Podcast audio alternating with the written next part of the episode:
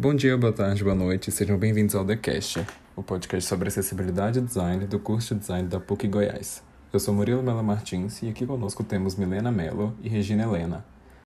Hoje iremos falar sobre próteses ortopédicas, que são equipamentos que substituem a função de um membro. Elas podem ser divididas em cirúrgicas ou implantáveis e não cirúrgicas ou não implantáveis. Regina, você poderia falar um pouco mais para a gente sobre uma contextualização histórica, sobre quando surgiram as próteses e onde?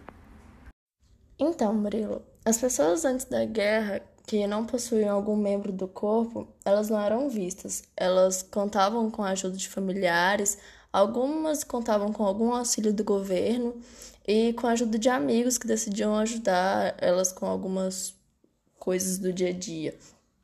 É, mas depois da guerra, isso tudo mudou. É, o que, aconteceu?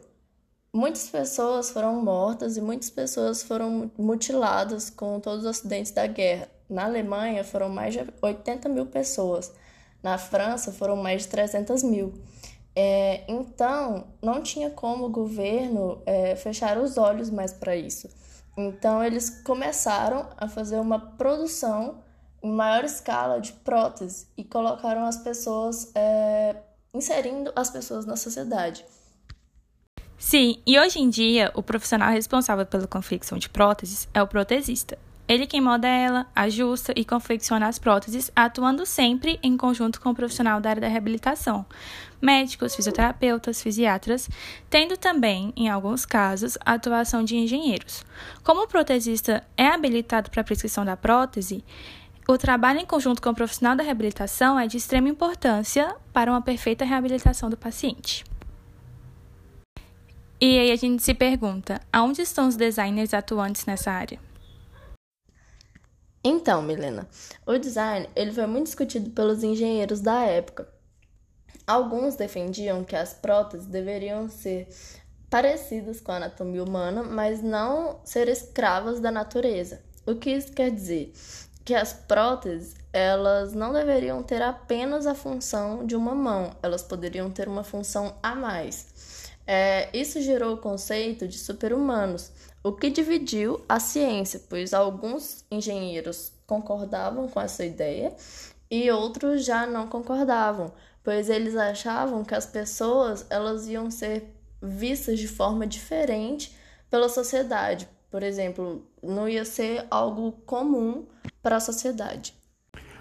Espera aí, Regina, mas essa discussão ela vem se prolongando até os dias atuais, né? Só que de uma maneira um pouco diferente. É, até porque a gente vê que tem algumas próteses, elas conseguem imitar a anatomia humana, né? De uma forma bem semelhante, junto com as suas funções.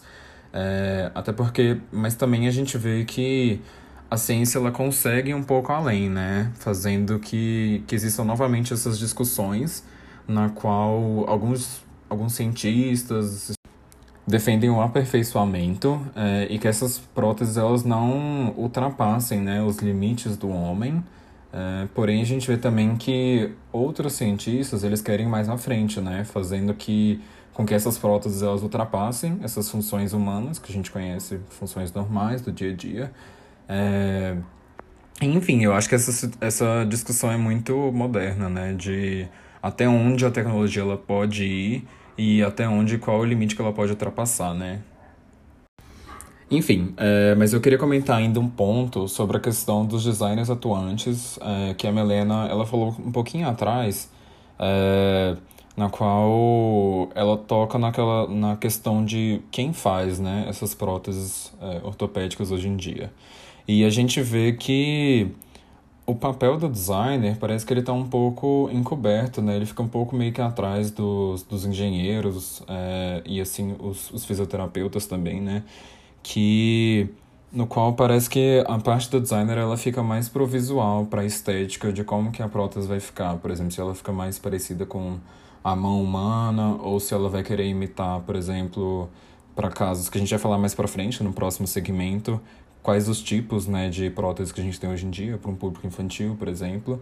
É, mas eu acho que essa questão do, do designer, eu acho que ele precisa entrar mais do, durante esse, principalmente no início do processo da modelagem, do tridimensional, porque ele que detém o conhecimento da ergonomia, né? Então, assim, ele vai saber quais são os princípios é, na parte de fisionomia e o conforto também, né? Porque não adianta, por exemplo, um engenheiro ele só projetar uma peça qualquer e acabar que no produto final, quando eles forem produzir né, essa peça, ela não teria o encaixe próprio quando for para o cliente final.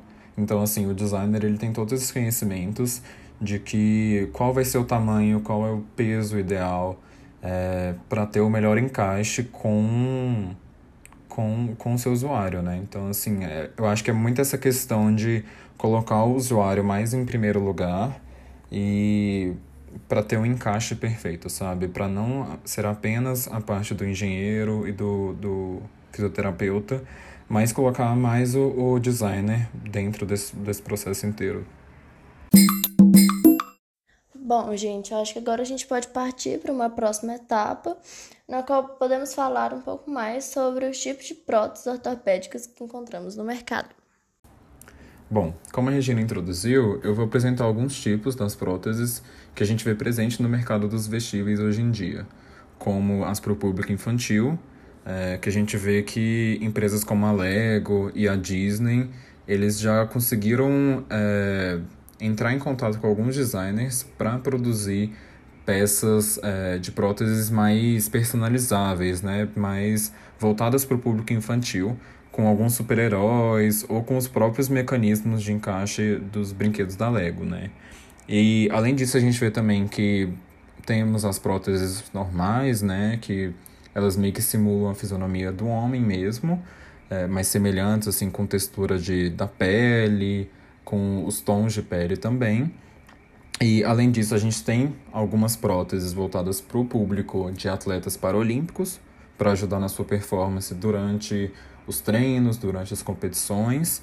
É, e por fim, é, a gente vê também que tem um novo mercado vindo por aí, que são as próteses mais voltadas para uma estética mais artística, para uma coisa mais voltada para para levar, para elevar o patamar da prótese, é, meio que nessa questão do, da forma e da função, sabe? E para finalizar o nosso episódio de hoje, vamos falar um pouco sobre alguns modelos de próteses artísticas, é, no qual elas vão além dos padrões, digamos, normais, né, da, os padrões da anatomia humana que a gente vê por aí, é, como vemos nas próteses desenhadas pela designer Sofia Barata. É, ela é uma design londrina, né, que produz próteses bem diferentes, que chamam a atenção, mas também tem sua função. Ela costuma fazer próteses sobre encomenda, porque são mais artísticas, e logo na primeira consulta ela faz leituras de cor, fotografias e discute ideias com o cliente para que fique mais dentro do que ele deseja. Sim, e ela transformou isso em uma coisa muito inovadora e acabou proporcionando para seus clientes que se sentissem únicos, porque cada peça que ela produzia poderia ser considerada como uma obra de arte, né? É, pois é, é muito interessante, né, o trabalho dela, é um trabalho bem bonito também, né, delicado, e ela faz umas coisas meio esquisitas, mas, enfim, se o cliente gostou no final, isso é o que importa, né? Bom, então, eu queria agradecer vocês duas com essa fala que é tão atual e necessária, né, no design, é, visto que a gente tem um dever com as pessoas com deficiência. É, enfim, é, obrigado e se alguma de vocês duas quiser falar alguma coisa. Bom, acho que não tem muito mais o que a gente falar. É, mas eu queria agradecer pelo espaço que a gente teve para poder falar sobre esse assunto, que é realmente muito interessante. E é só. Obrigada. Obrigada e até mais.